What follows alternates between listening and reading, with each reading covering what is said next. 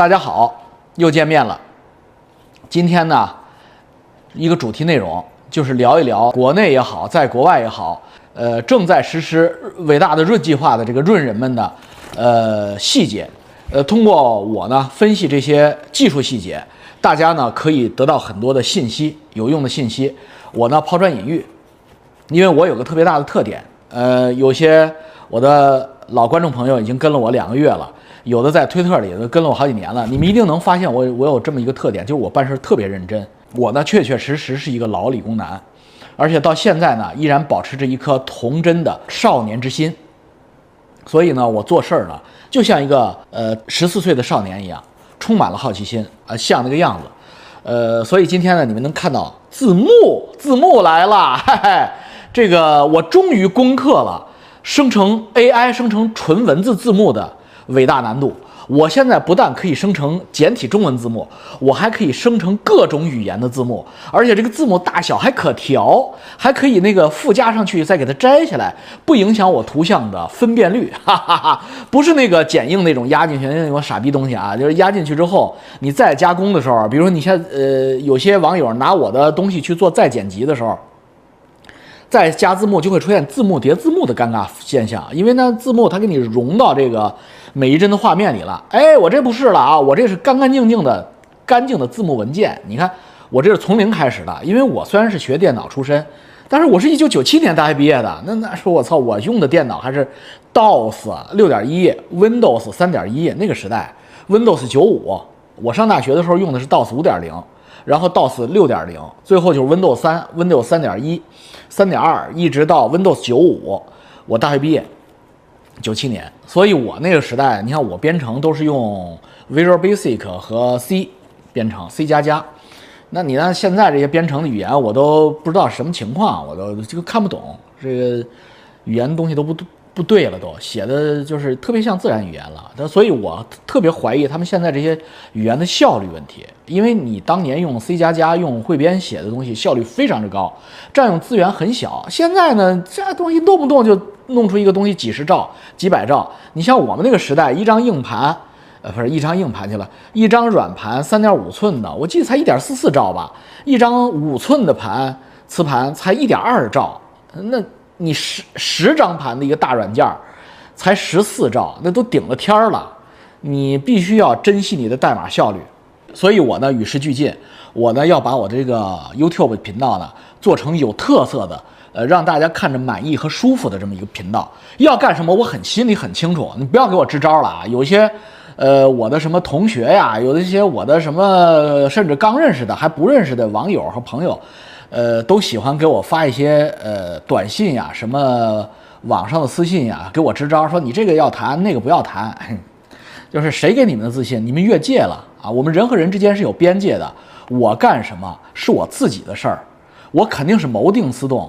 我在屏幕上给你们看的这一面啊，其实不是完全的，因为我屏幕下的另一面，生活中的一面，朋友中的一面，你们并不了解！你们才认识我几天呀？所以。呃，我想什么做什么，我自己心里有分寸啊。我这个频道怎么定位的，我都再次跟你们强调一遍。我这个频道是指点江山、激扬文字的金融相声场，有的时候也会加一些玄学、美食、美女。美女现在呃愁还没有啊，等我找到美女资源之后，我会加美女的。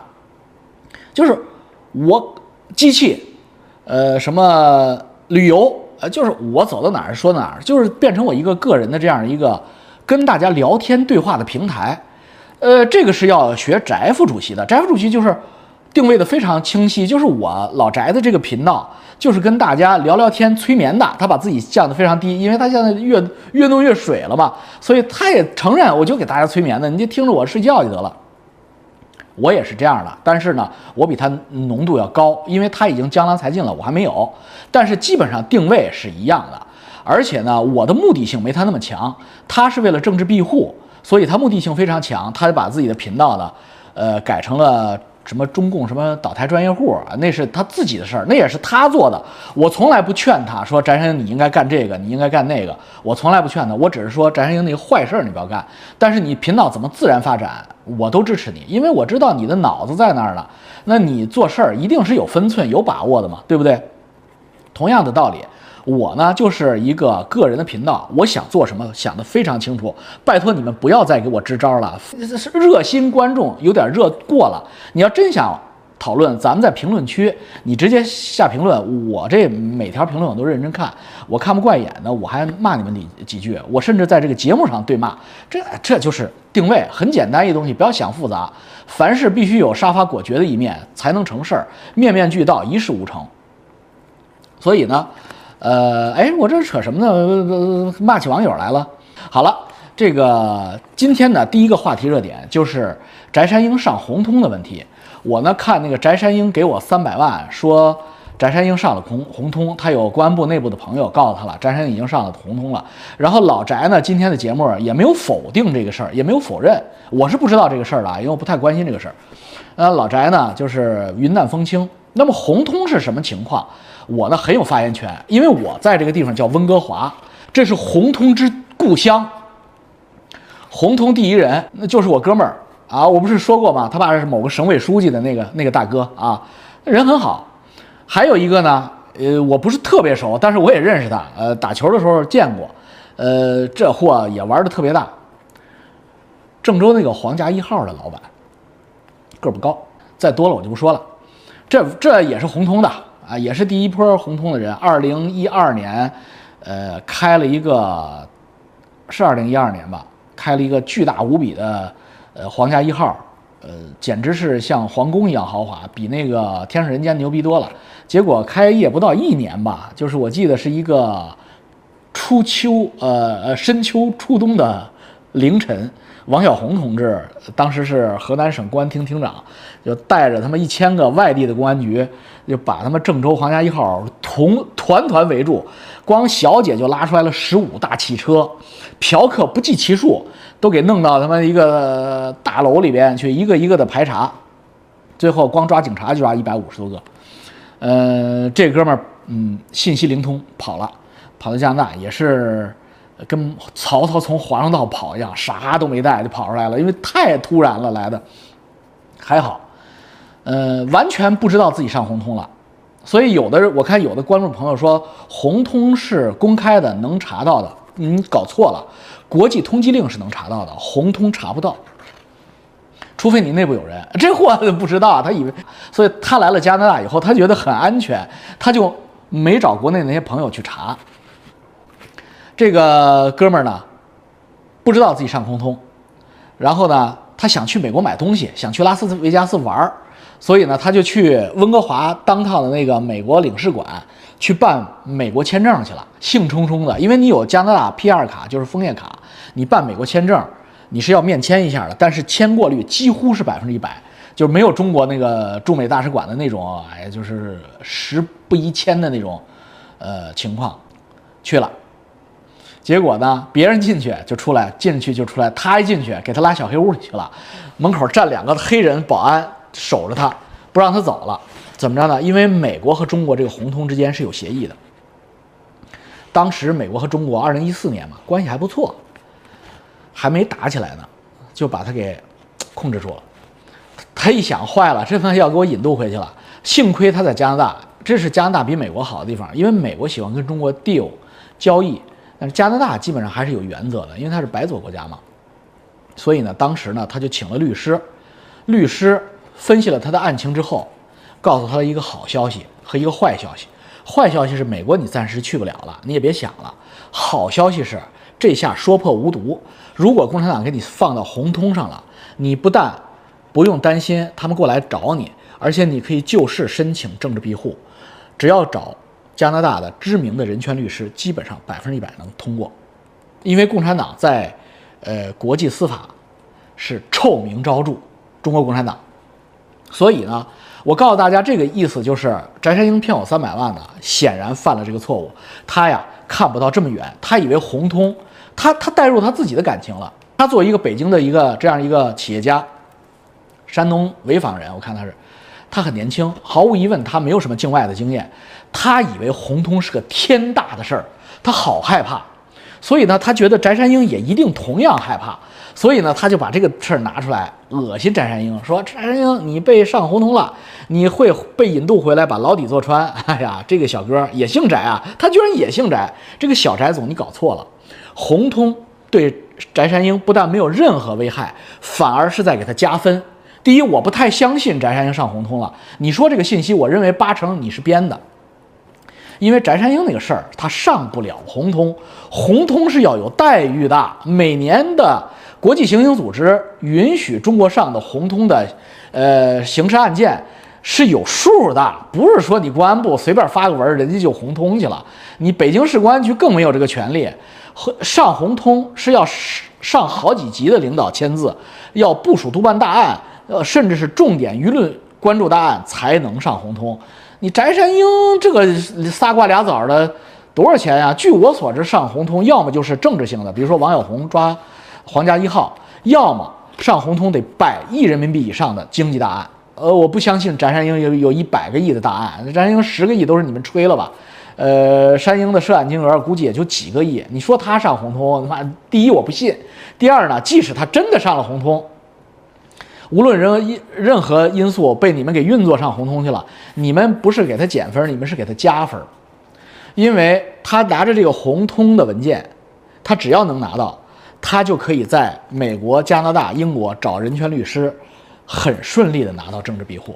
他真就帮了他的忙，这个呢，只有经历过的人才知道。所以我给你们点拨点拨，你们看我的频道是有营养的。虽然这些知识可能用不着，但是你这不就是多一个见识吗？你以后再跟呃人家讨债、再吓唬人家的时候，你不要用红通吓唬了，红通没有用的。我这儿文国华有好多红通的，那个我那个。哥们儿，那红通了多少年了？那不是活得好好的吗？今儿飞这儿，明儿飞那儿的，现在也在红通上呢。人家今天去日本，明天去美国，后天去也去迪拜啊，也去阿联酋，阿联酋都不往回引渡，跟你想的。不一样。不是说这个境内啊，中国共产党管理的这九百六十万公里平方公里，呃，全部一盘棋，完全不是那么回事儿了。呃，今非昔比了。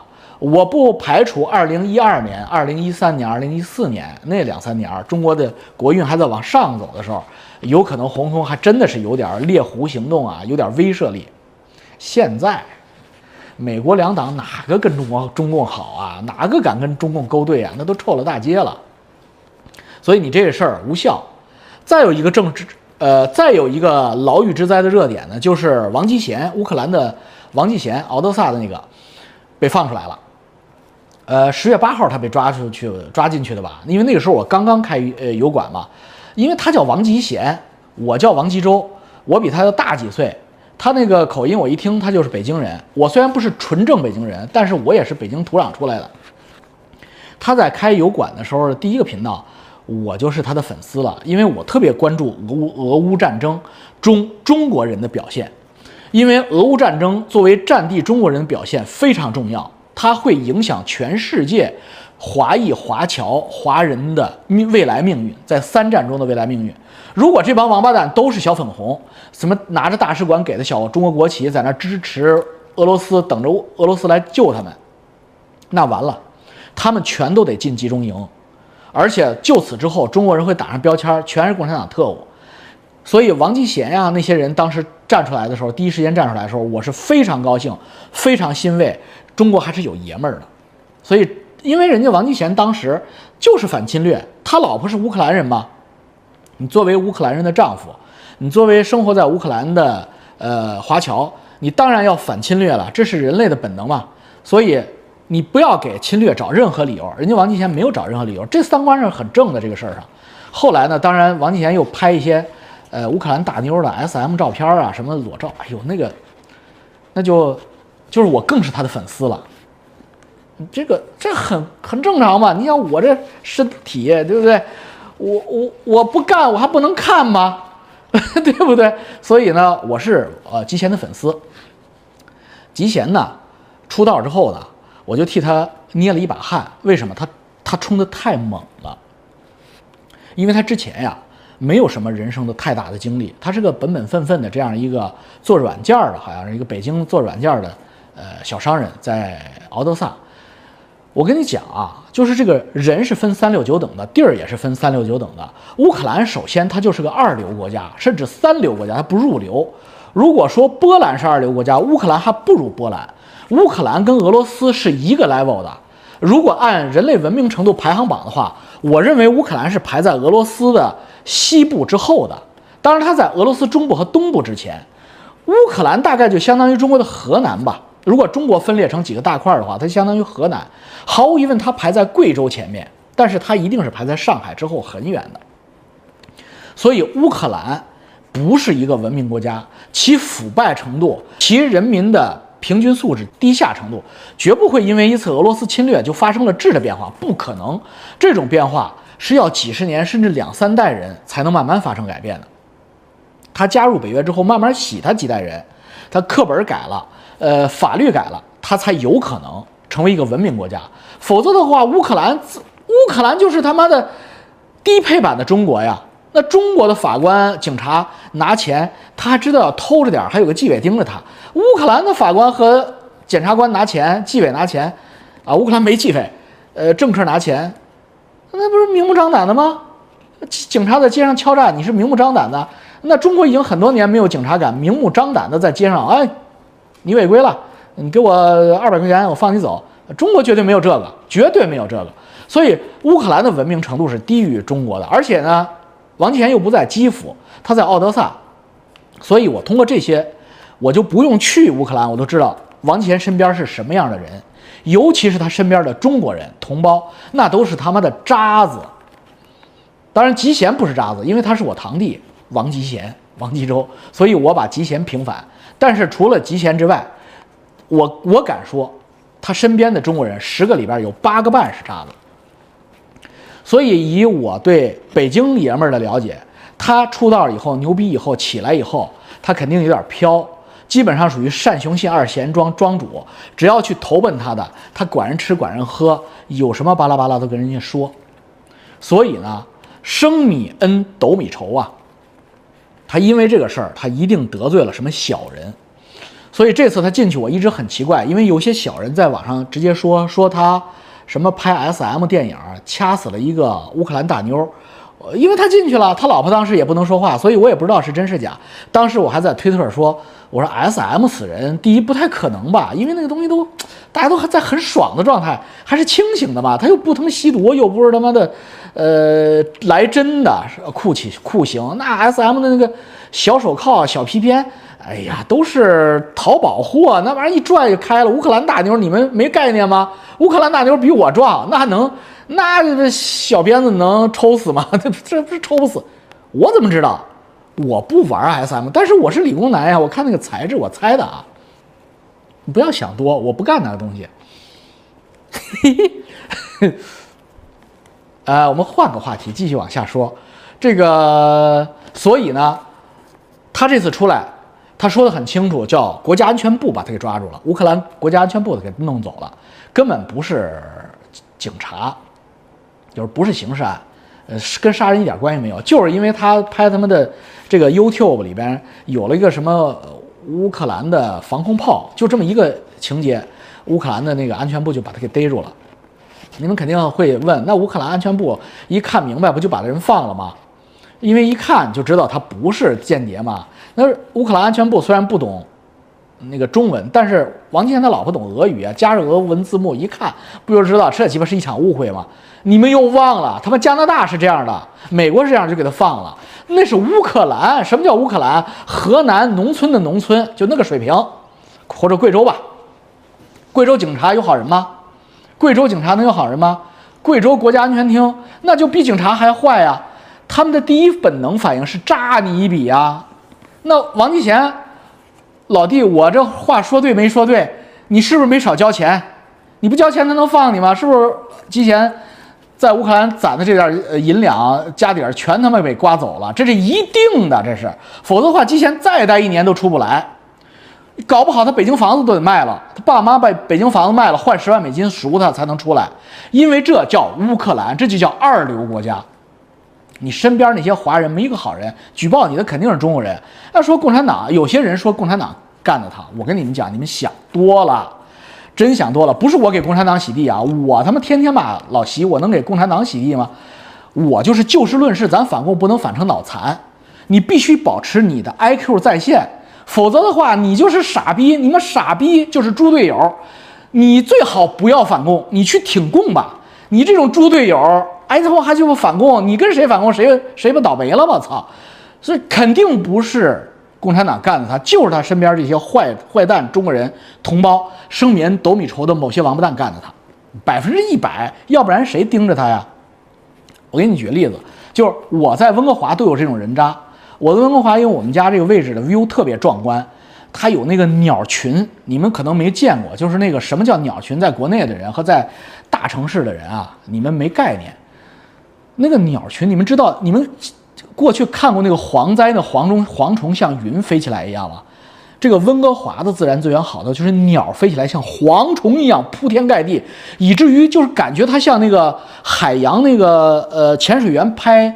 呃，video 里边那个沙丁鱼群一样，一一会儿松，一会儿紧，一会儿松，一会儿紧，像龙卷风一样飞的那个在海里游曳的那个沙丁鱼鱼群。我们这儿从我的窗户外边看进去，那个鸟群是那样的，所以我就请温华当地一个特别著名的 YouTuber 去中，当然是中国人了，来看，他特别高兴，他就拍了一期，我可高兴了，因为他特别专业，拍的可漂亮了，结果。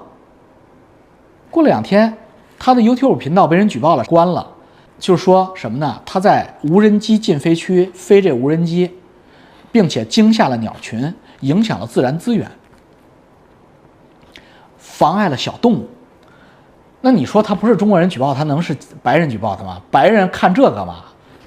所以呢，就是中国人有多坏，你多容易得罪你身边的这些中国人，你都没有底线，你都不知道。所以，我跟你们讲，吉贤，我给你遥控喊话，我估计能看见我这视频，有好事之徒会给你传的。你不要乱交朋友，因为你已经今非昔比了。名就是钱，钱就是名，出名和挣钱是一个概念。你这么大的名气，吉贤，我告诉你，你你现在在中文世界这么大的名气，你相当于有十个亿人民币的资产，这是可以划等号的。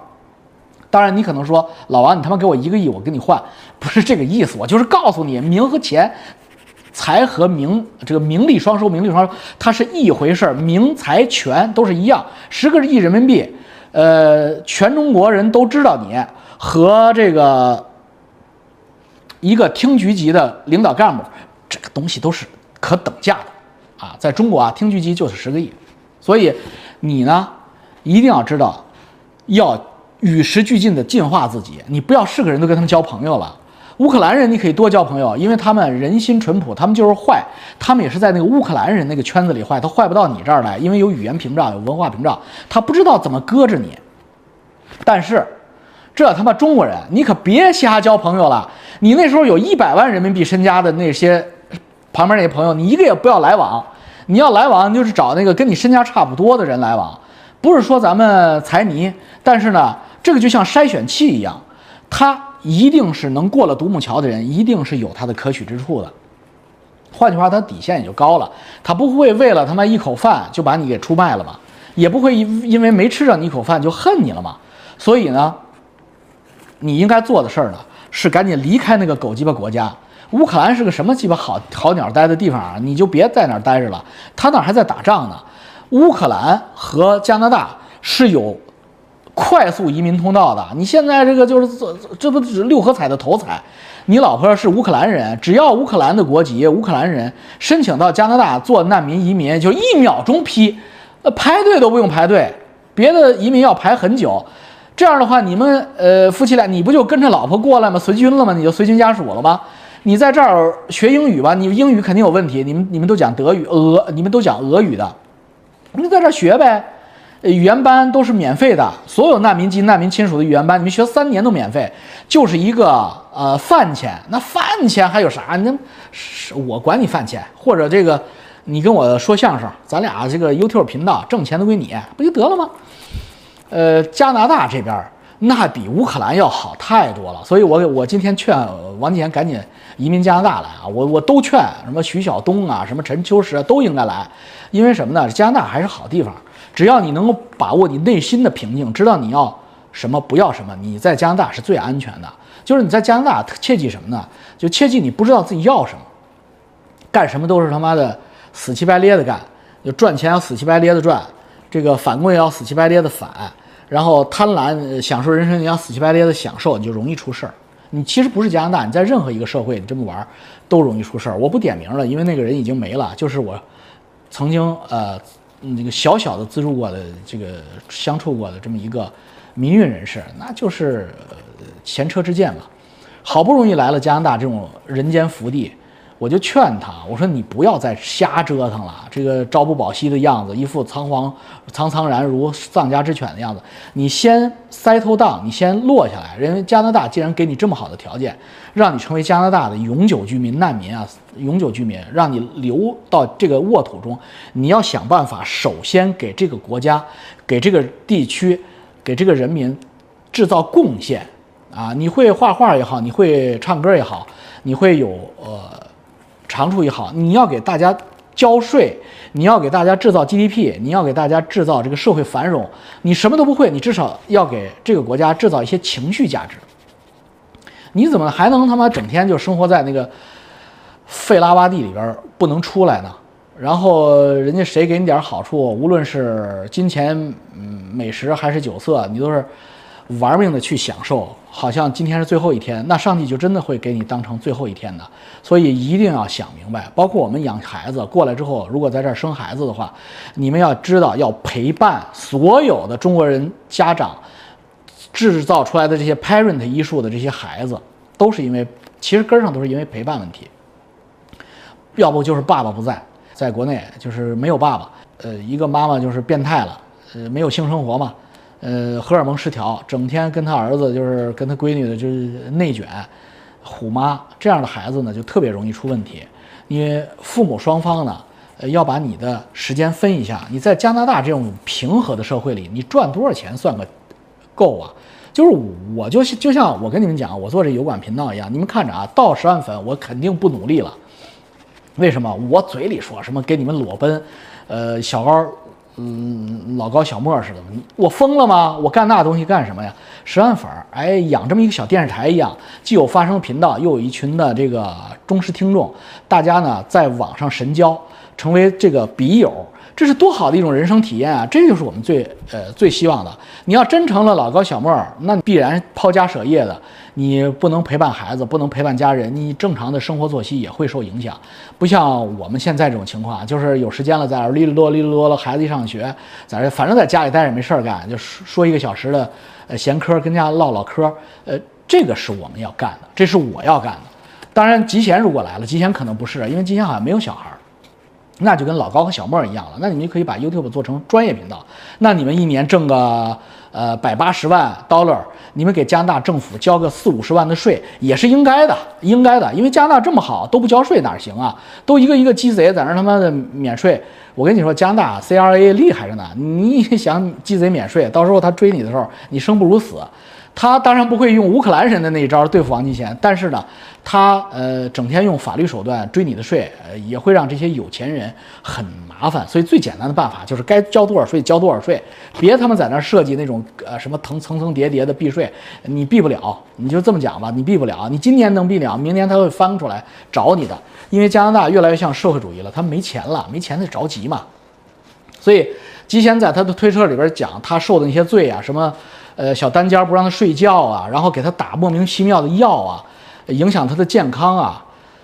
哎呀，极限，你真也来加拿大？加拿大的看守所可好了，因为我有好几个观众朋友是 sheriff，sheriff 就是狱狱警，他们就是看这个看守所的。我听完讲完之后，我就觉得是儒家，你知道吧？还包三餐的儒家，就 是真的是好有人权。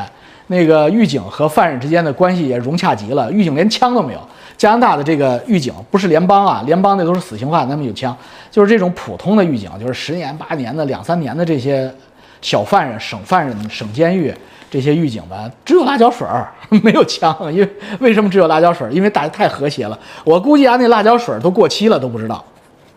这是加拿大，加拿大真的是个很好的国家。我是加吹，但是我跟你讲，我跟大家讲，这个加吹真的是，呃，特别适合这种没有什么雄心野心、不想征服世界的人在这儿，这个就是人间仙境、人间乐土。而且温哥华也不冷，没有那么冷。哎呀，他们说的，呃，血里呼啦的有多冷，那都是来不起温哥华的人说的。那有钱人都跑温哥华来，他真冷？那那你觉得可能吗？冬天跟上海是一样，草是不黄的，冬天全是绿的。零度以下的时间非常少啊，到现在还没有出现零度以下呢。今天大概八到十二度吧，今天。所以，就我穿这件衣服，我就可以出去啊，就是换一换，就是，所以，这没有没有什么。想象中的，你看外边这个草全是绿的，这十二月了已经，哎，十十二月吗？啊，对，十二月了，啊，过糊涂了。这就是我最牛逼的凡尔赛。我当时发推特的时候，有一天，呃啊，不是，我刚开油管频道的时候，有一天我说学翟山鹰，大家好，今天是几几月几号，星期几？后来我不说了，因为我他妈老记乱了星期几，因为星期几对我来说是没概念的，我他妈记星期几，我还得先查一下，再再跟你们讲，还是个事儿，然后就。早期的铁粉观众说：“老王，你这个是超级凡尔赛。”想起了《唐顿庄园》中的一句话，呃，有个贵妇老太太，英国的，说说了一句话，她也凡尔赛来着。凡尔赛是什么来着？反正就类似吧，就是何不食肉糜这种情况。好了，今天我不跟大家闲聊了。呃，每天听老王白活白活，放放松，开车的时候听一听。呃，上班摸鱼的时候，我给你们打上字幕了，你们现在可以好好的看字幕了。再见啊！再见再见，我们慢慢交往。我这个频道至少得做个五年时间，谁让我关我不关。